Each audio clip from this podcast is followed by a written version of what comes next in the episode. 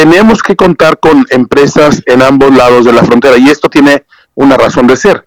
Cuando tú cruzas a México, bueno, eh, hoy el día del, puerta a puerta con una ruta origen-destino, te obliga a cruzar tu propia mercancía, bien sea en tu propio remolque o el remolque de un tercero, para poderla llevar hacia su destino final y ser más competitivo. Cuando tú te aventuras a abrir una empresa en Estados Unidos, Transpodcast, el podcast de transporte.mx. Escucha cada semana entrevistas con los personajes más importantes del mundo del transporte y la logística. Ya comienza Transpodcast.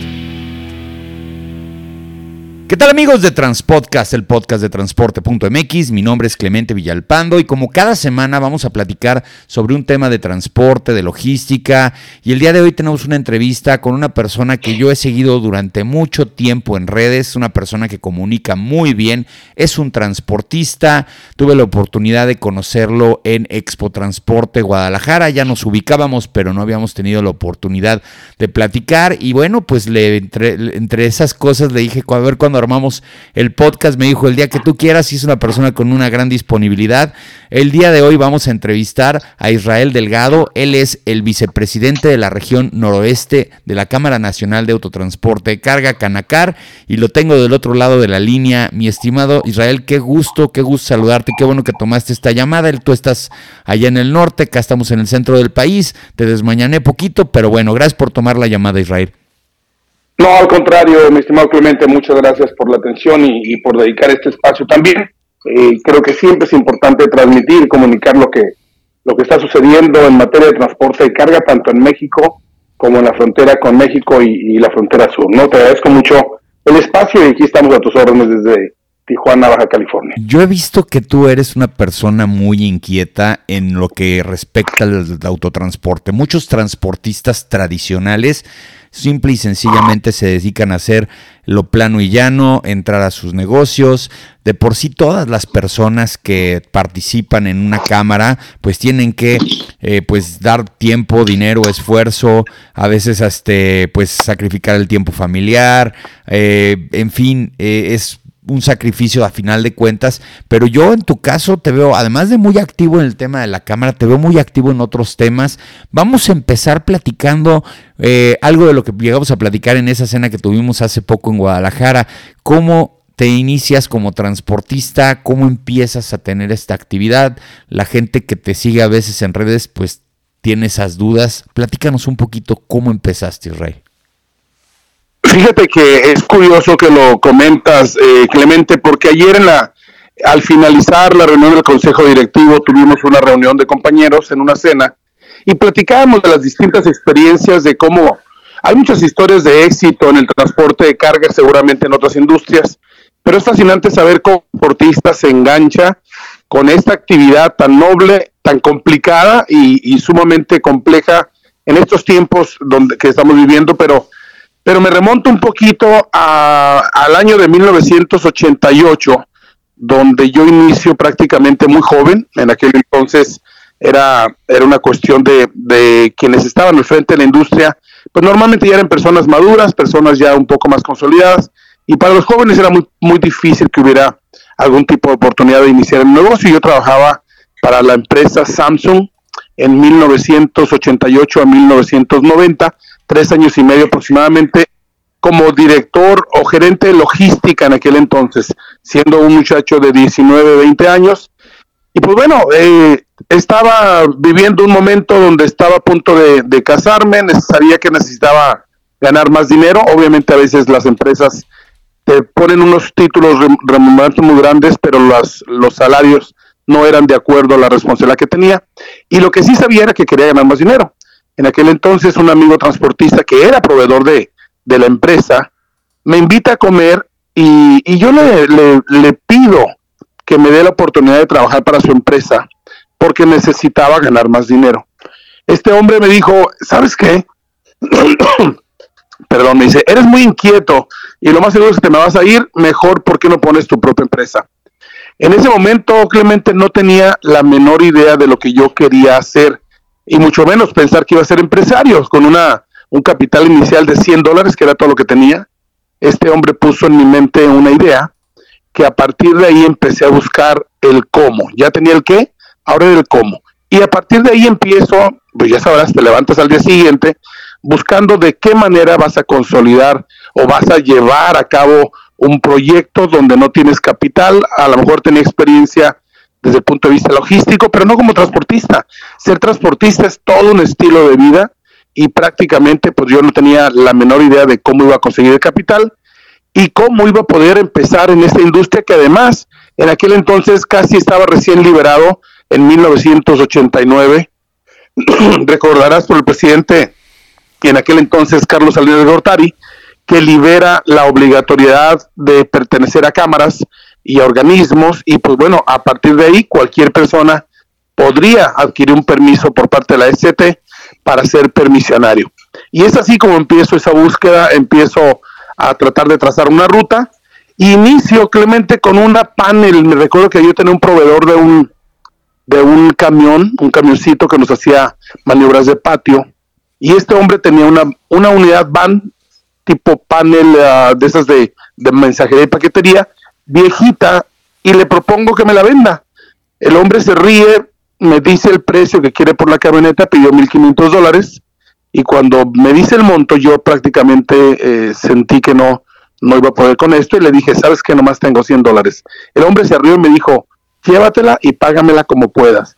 Y ahí inicia ese proceso en 1990 y ya a finales del 90 me independizo de la empresa para iniciar lo que hoy es precisamente la empresa que ya tiene 34 años en el mercado. Fue una historia, sí, de mucho aprendizaje, de mucho trabajo arduo, pero pues bueno, ha sido creo que una de las mejores decisiones que, he podido tomar. Ahora, tú, tú comentas dos cosas que son muy importantes. La primera, y lo he estado viendo últimamente, eh, las personas que tienen eh, pues el, el, conocimiento, el know-how de estar en tráfico de alguna empresa, de alguna manufactura, eh, se dan cuenta y se y se animan a volverse transportistas porque se dan cuenta del nivel de negocio, de lo importante que es el transporte y, fue tu caso, pero además tú en un lugar que pues yo conozco muy bien y que quiero mucho que es Tijuana, en donde definitivamente muchas empresas, las que estamos por ejemplo aquí en el Bajío,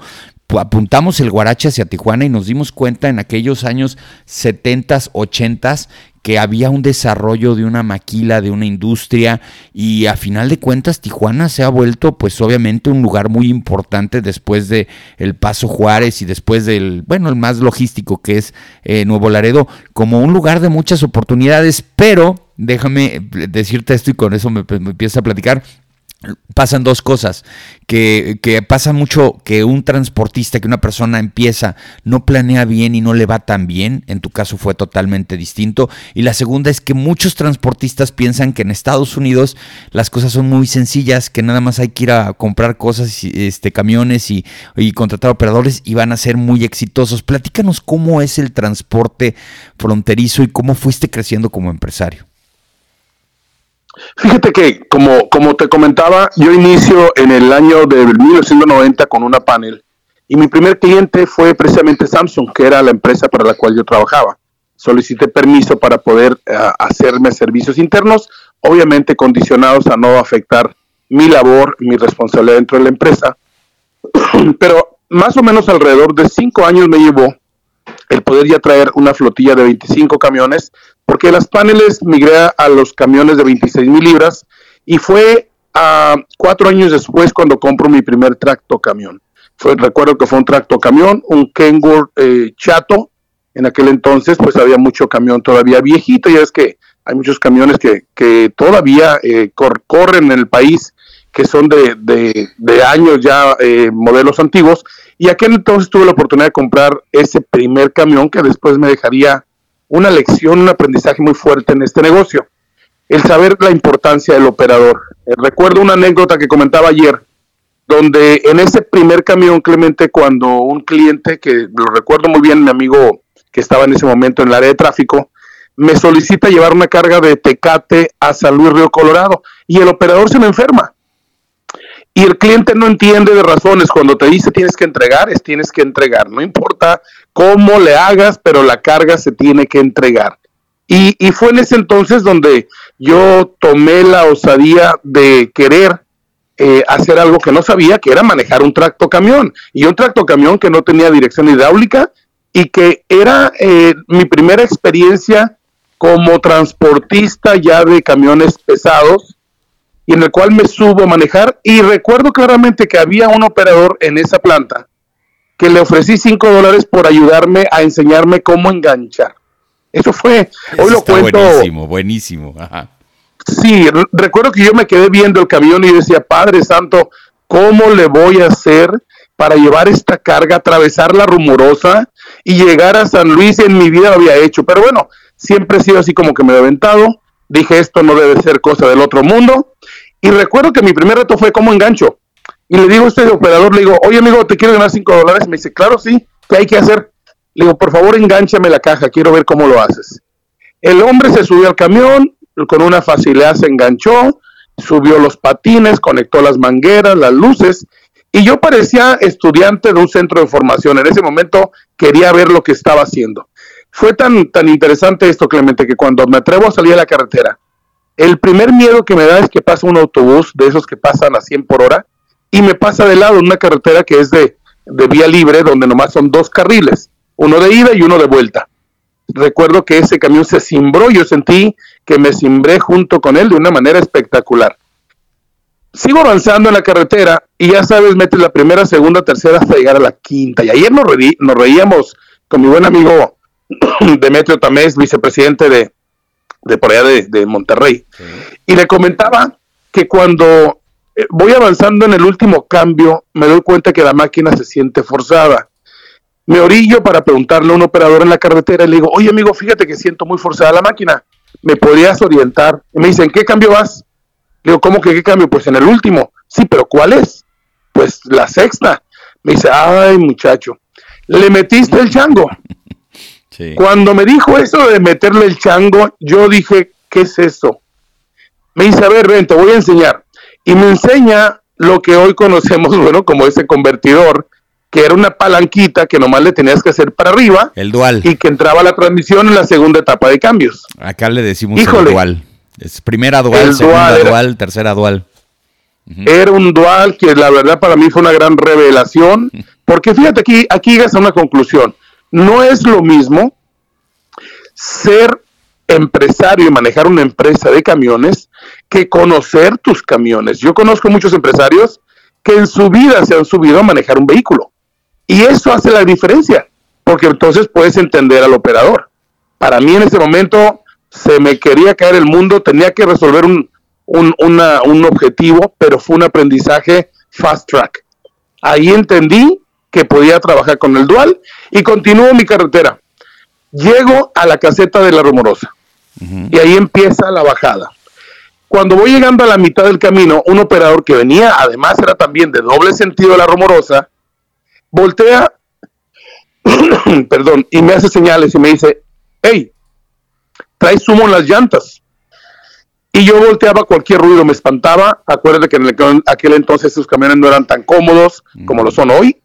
Hoy realmente son muy silenciosos, en aquel entonces no. Cualquier ruido fuerte de fierro, pues te asustaba. Me orillo y este muchacho viene y me dice, ¿cómo vienes frenando?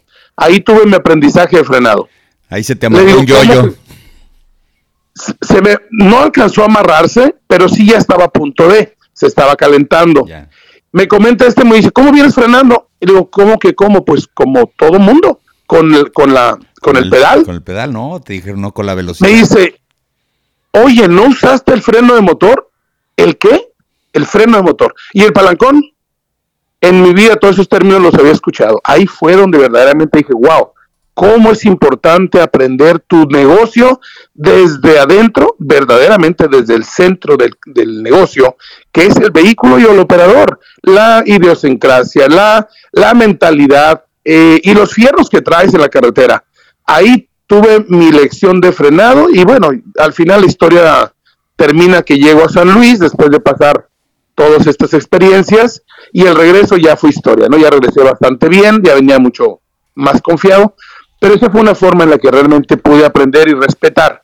Por eso respeto mucho al camionero, respeto mucho al operador y a la operadora que hoy están en las carreteras, y este trabajo, Clemente, no es, no es para todos. Es un trabajo duro, eh, arduo, ha cambiado mucho. De aquel entonces que te hablo a la fecha, creo que había condiciones diferentes. Hoy se vive un panorama un poco más complejo en todos los aspectos y como bien comentas, nosotros en la frontera pues brincamos a otro país, así que tenemos una doble regulación. Tenemos que cumplir con un país que es el nuestro y cumplir con el país del norte, que aparte California pues tiene sus propias reglas estatales también, y eso complica un poco más la labor. Pero como bien apuntas, Tijuana en particular tiene el 36% de la generación de empleo y de aportación al Producto Interno Bruto viene de la industria maquiladora, que además ha ido creciendo en los últimos años. Sí, es increíble lo que ha sucedido. Bueno, te voy a, te voy a contar ejemplos aquí, este, rapiditos. Eh, bueno, todas las empresas de alguna u otra manera vemos Tijuana como un generador de carga. se ha complicado la dinámica últimamente por el tema de que eh, se dieron cuenta de que pues los flujos de comerciales del centro de la República hacia lo que es Tijuana no son iguales. O sea, Tijuana por ser una ciudad tan grande demanda muchos productos y llegar allá pues te da un buen flete. El problema es que mucha de la maquiladora que está en Tijuana pues no está para surtir a México, sino para surtir a California. Entonces como que ahí siento que luego hay un desfase.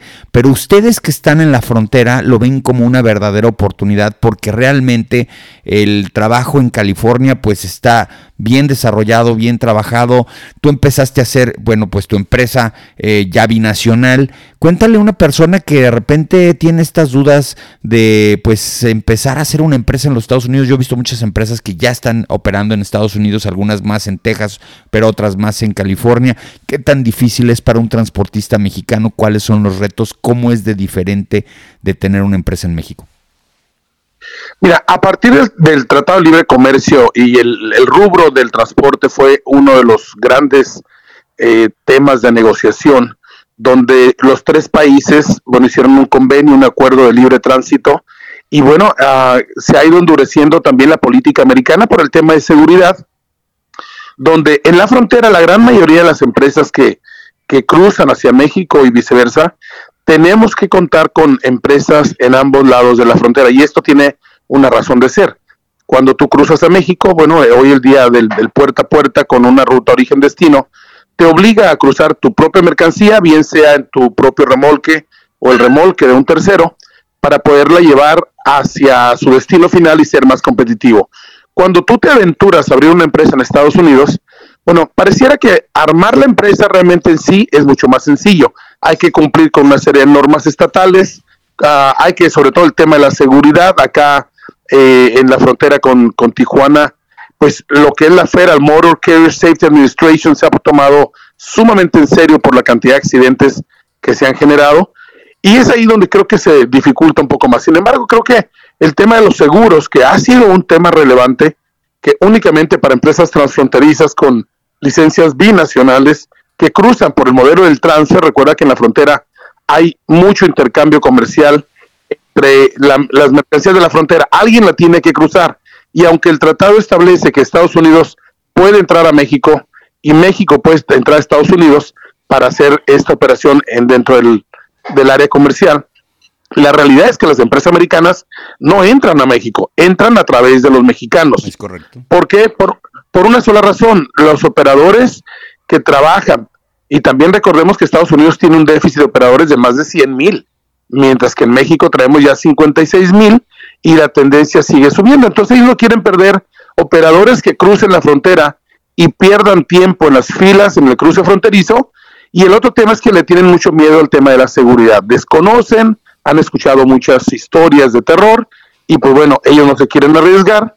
Y esa parte eh, nos da la oportunidad a quienes podemos calificar, porque hay que, para abrir una empresa en Estados Unidos, tú debes ser residente o ciudadano o contar con un socio que tenga residencia o ciudadanía americana. Eso permite que puedas instalar la empresa en Estados Unidos y tener tu base, bueno, donde, donde establezcas, muchos buscamos algún lugar donde el Estado, el impuesto estatal sea menor, porque hay estados como California donde tiene una tasa del 13% de impuesto estatal y eso también pues aumenta los costos. Por eso es que la, frontera con Tijuana y San Diego es la más cara en términos del transfer. eh, realmente la, el, precio es alrededor de un 50 o 40, 50% mayor que en las demás fronteras con Laredo, con Juárez o con Reynosa. Eh, y, y, tiene que ver con estos costos que te hablo. ¿Qué tan complicado es instalar una empresa en Estados Unidos? Bueno, lo primero es que cumplas con el requisito de la ciudadanía o la residencia y lo segundo, pues bueno, todo se basa en seguridad. Eh, una vez que eres sujeto de, que te emitan pólizas de seguro, hay que cuidarlo bastante bien. Acá las medidas son muy duras en cuanto a los récords de los operadores y creo que ahí es donde radica la sensibilidad más grande. Sin embargo, también tenemos que decirlo, que gran parte de la carga es controlada por los brokers y esto hace que bueno el precio de mercado suba y baje y de tal manera que algunos transportistas, sobre todo pequeños, no puedan sobrevivir ante este desajuste de mercado y sobre todo donde el, el logístico es el que lleva el control de las operaciones. Pero sin duda es un eslabón muy importante para este intercambio comercial entre México, Estados Unidos y Canadá y no, no se podría explicar si no fuera a través de la creación de empresas también americanas para quienes pueden hacerlo y es, es una facilidad que te permite cruzar directo de México hasta el destino final.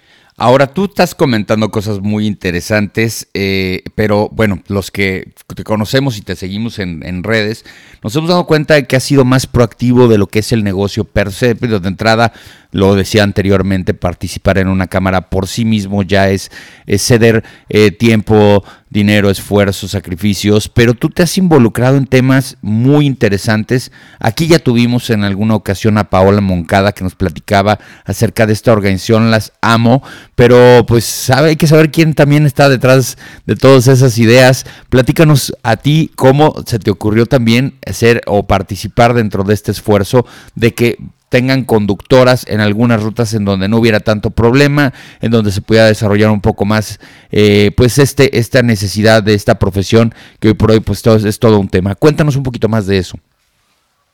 Mira, esto nace eh, en, una, ah, en una fecha que estábamos, recuerdo que era hace exactamente tres años, y nosotros estábamos haciendo aquí en la frontera de Tijuana, San Diego, una actividad que era darle comida gratuita a los operadores que cruzaban la frontera.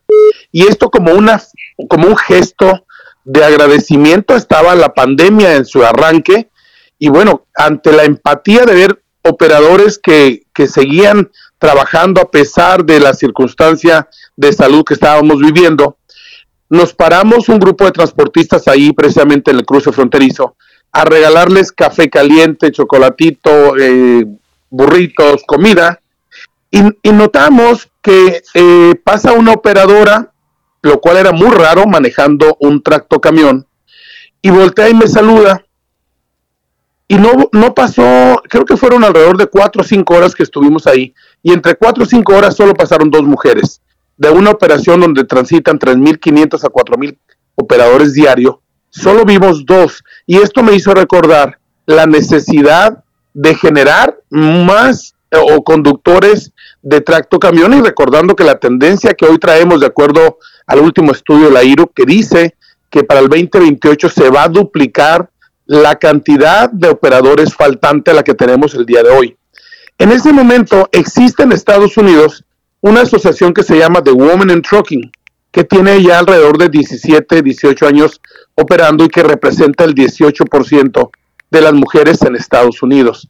Y eso nos hizo reflexionar sobre la gran necesidad de operadores, pero también de, la falta de apertura que como industria tenemos y que vemos muy pocas mujeres a nivel nacional operando en tracto camiones. Hoy creo que hemos hecho a través de tres años y con el apoyo de Canacar, desde que este proyecto se le plantea al aquel entonces presidente Enrique González, y que le parece una idea excepcional el que podamos impulsar a las mujeres a través de la formación de una asociación. Y es ahí donde nace la idea de generar la Asociación de Mujeres Operadoras, pero necesitábamos una cara, necesitamos quién iba a ejecutar la ruta para poder hacer este trabajo arduo que requiere también muchísimo tiempo, involucramiento. Hoy por hoy, de hecho, la presidenta anda en, en Manzanillo desde hace 10, 12 días. Sí supimos un porque, porque Scania, Scania habló de este proyecto, de que ya van a empezar la, la, segunda, no sé si segunda o tercera generación, ¿no? En Manzanillo. Viene la tercera generación, también acabamos de terminar este proyecto con Volkswagen. Hay un proyecto por parte del gobierno del estado de Baja California de becar 100 mujeres.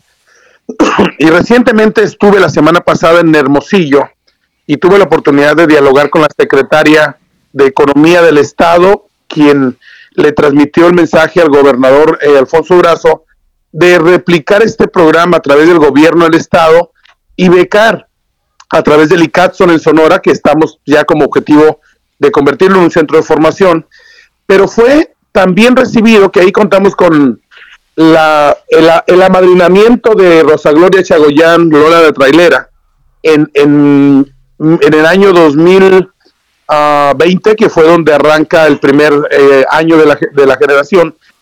Y, y, bueno, el ícono que tenemos todos de las mujeres manejando, pues era Lola, ¿no? Lola que se convirtió en un ícono en los ochentas y que en México, pues realmente todavía eh, vamos muy por, por detrás en la generación de mujeres. Sin embargo, creemos que hoy las mujeres reclaman, demandan una oportunidad y las empresas tenemos que darle la oportunidad, pero hay una razón de ser. Me hiciste una pregunta, eh, Clemente, del por qué me he metido en temas como este. Yo soy un fiel creyente de que las mujeres son capaces de más de lo que creemos. Yo fui hijo de una madre soltera, una mamá luchona, una mamá que sacó adelante seis hijos y que verdaderamente me dejó un ejemplo de la fuerza que tienen las mujeres. Y lo que necesitamos nada más es abrirles foros, espacios, capacitarlas y sin duda hay rutas que no son tan peligrosas donde pueden operar. El cruce fronterizo es uno de ellos, las mercancías en algunos circuitos locales también. Y pues bueno, finalmente las mujeres quieren, hemos tenido una, una respuesta gigante. Paola Moncada ha hecho un trabajo excepcional en esta difusión y promoción eh, desde la, el primer arranque y hasta el, día de hoy en Manzanillo. Y eso nos ha ayudado porque también la industria nos abrió las puertas. Cámara nos abrió las puertas y hoy el presidente Miguel Ángel Martínez es un impulsor de las mujeres también y creo que eso es lo que ha hecho que el trabajo que estado haciendo la AMO a través de Paola y el equipo que está atrás de ella se vea reflejado en resultados. Oye, genial, la verdad es que es un, eh, algo, que vimos en Expo Transporte, bien como lo comentas, eh, eh, vimos que Volkswagen también este, premió y reconoció a, las graduadas, Alejandro Mondragón de Scania también lo hizo en, su participación en la, en la rueda de prensa de Scania, qué bueno que se van incorporando y ojalá se incorporen más y ojalá esto también sea un tema que haga que haya más confianza de las propias mujeres para poder postularse. Ahora, del tema del, del transporte, hoy por hoy. Eh, obviamente vienes llegando de una reunión, ayer tuvieron la reunión de consejeros este, nacionales de Canacara, vi una foto que estabas ahí con Miguel Ángel y con todos los demás. Este, ¿Cuáles son los temas? ¿Qué vieron? ¿Qué es lo que está pasando? Porque luego de repente pasaba en Canacar que veamos los mismos temas. Hoy por hoy hay tantas, tantas cosas que se están viviendo hoy desafortunadas en el mundo del autotransporte. Hemos visto muy malas noticias en los últimos días en materia de seguridad. ¿Qué, platicaron el día de ayer? Danos alguna, alguna nota. sí, mira, sin duda yo creo que la, agenda nacional que dirige nuestro líder eh, nacional eh, siempre va a ser algo que deja, nos deja a todos tarea de qué hacer en nuestras regiones, de replicar eh, eh, en la frontera, sobre todo, qué es lo que tenemos que trabajar en la agenda y en la gestión del presidente. El, la agenda ayer se centró básicamente dentro de lo que es este cambio político que vamos a tener este año, donde vamos a tener que iniciar en los temas del autotransporte y resaltar con los que aspiren a ser candidatos o a ser presidente de la República, en la importancia que tiene el autotransporte nacional e internacional y cuáles son los los retos que, que, como sector estamos enfrentando, y tú lo acabas de mencionar, uno de ellos, sin duda es el tema de la seguridad en el país, que hemos visto pues un aumento en las carreteras y muy focalizado en algunos puntos, y, y dentro de esta agenda que nos compete a nosotros sentarnos con los actores principales como Guardia Nacional, Sedena y las policías locales para entender cómo podemos replicar proyectos como los centros de alertamiento inmediato que han sido promovidos por Canacar para poder seguir eh, trabajando de la mano con la autoridad para evitar el robo y la violencia que se ha ido endureciendo cada vez más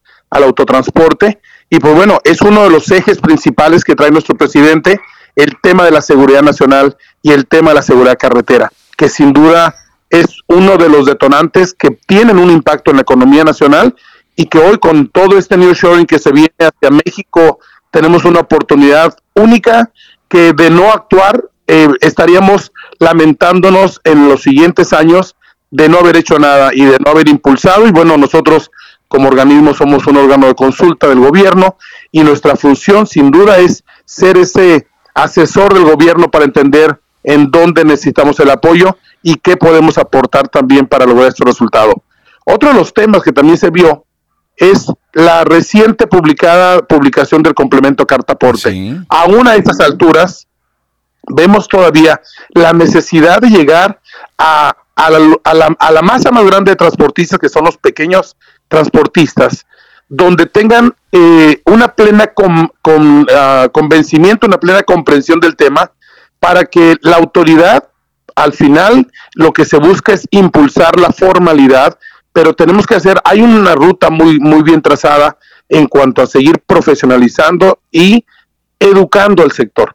Creo que esto de las publicaciones anteriores, de las prórrogas que se dieron, confunden un poco a la industria y pues bueno, nosotros como organismo estamos trabajando en ayudar a estos eh, pequeños transportistas. Hay gente muy, muy capacitada y muy capaz en la Cámara en área central y esa es parte de lo que el presidente nos ha encomendado de trabajar nuestras regiones de la mano con las autoridades y muy, pero muy pegado. Por eso fue nuestra reunión en Hermosillo, porque tenemos que fomentar, reforzar nuestra presencia y el liderazgo de Canacar en todas las regiones del país, en las siete regiones que actualmente tenemos. Y pues bueno, a mí me compete la zona noroeste, donde, donde hay que trabajar más arduamente y seguramente vas a ver más publicaciones de lo que estamos haciendo en Ensenada, de lo que estamos haciendo en Hermosillo, en Tijuana, en Mexicali y pues próximamente en Nogales. Oye, Israel, ya casi por último, qué bueno que trataste el tema, porque yo he visto que en los últimos meses hay nearshoritis y todo el mundo habla de esto, pero ustedes en la frontera y más en Tijuana lo viven más. Eh, yo he visto que conozco bien la zona de Tijuana, como hasta inmobiliariamente ha sido un fenómeno de que el que tiene una bodega, el que tiene un espacio de almacenamiento, un lugar donde se puede instalar una pequeña eh, fábrica, este, eh, está teniendo pues toda la aceptación. Digo, la verdad es que me lo han dicho personas que se dedican al tema inmobiliario de parques industriales y me dicen que el tema en Tijuana es increíble. Eso para ustedes, transportistas de Tijuana, eh, ¿cómo lo empiezan a ver? ¿Ya empieza a existir realmente el nearshoring o todavía estamos como que todavía planeándolo? Mira, para nosotros en esta zona del país el nearshoring llegó hace mucho tiempo. Eh, y esto tiene que ver con la cercanía con California, lo mencionabas tú hace un momento. El 80% de lo que se genera en Baja California y particularmente en Senada y Tijuana es para eh, destino en California. Y de aquí se distribuye a la parte centro de Estados Unidos. Y pues bueno, realmente te quiero dar un dato. las, todos los productos para los hospitales que están en California se producen en Tijuana y tienen un lead time de entrega de 24 horas. Es decir, la importancia de la del cruce fronterizo aquí es tan relevante que si una mercancía de hospitales no cruza en ese día, pudiera estar en riesgo la vida de alguien en algún hospital del estado. Entonces, para nosotros el nearshoring llegó y llegó hace muchos años y te puedo mencionar que del, del nearshoring o de la inversión extranjera que está llegando a México, Baja California solamente ha retenido el 2% y eso tiene una razón de ser.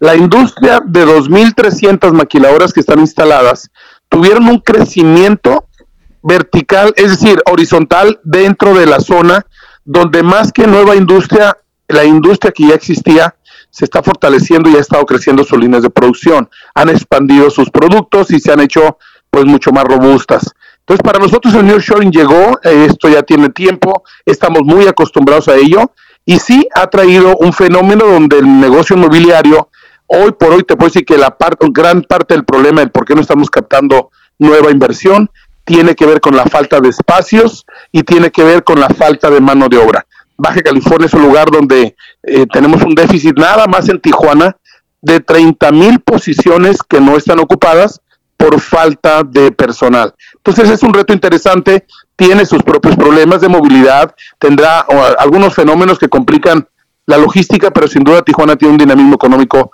muy, pero muy significativo. Pues muy bien, pues muchas gracias Israel. Oye, pues tú eres muy activo en redes sociales. Por favor, para las personas que están escuchando el podcast y todavía no hayan podido este, seguirte en redes o te quieran contactar de alguna otra manera, ¿cómo te encuentran? Mira, tratamos de comunicar y esto gracias al apoyo que eh, medios como el tuyo nos dan la oportunidad de seguirnos y de replicar lo que estamos informando. Nuestra función es informar básicamente qué está sucediendo y qué estamos haciendo. Me pueden encontrar en Twitter, ahí aparece en X. Ah, estamos en LinkedIn también del lado americano, que es muy común ya utilizar esa plataforma. Y pues bueno, ahora actualmente tengo un contacto con muchos operadores que viajan en México, que me hacen el favor de seguirme también en Facebook y en Instagram.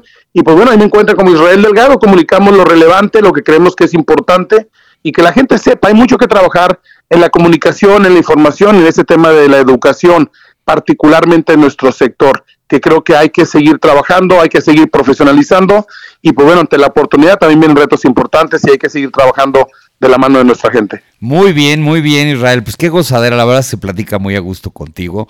Espero que no sea la primera vez, digo, que no sea la última vez. La primera sí, pero que no sea la última vez. Te voy a estar buscando ahí para platicar temas interesantes y te quiero agradecer haber estado el día de hoy aquí en Transpodcast. No, al contrario, muchísimas gracias. Estoy a sus órdenes aquí en Tijuana, Baja California. Y pues bueno, seguiremos trabajando y cualquier este eh, oportunidad será buena para volver a compartir, me quedo Clemente. Ya me urge irme a los tacos del mazateño, pero bueno, ese es otro tema. Acá te esperamos. qué bárbaro, qué, bien se come en Tijuana. Muy bien, pues muchas gracias a Israel Delgado, vicepresidente de la región noroeste de la Cámara Nacional de Autotransporte de Carga. Y bueno, y gracias a todos ustedes por haber estado el día de hoy aquí en Transpodcast. Ya saben, la mejor y la mayor información del mundo del transporte la van a encontrar en un solo lugar, transporte.mx. Saludos. Thank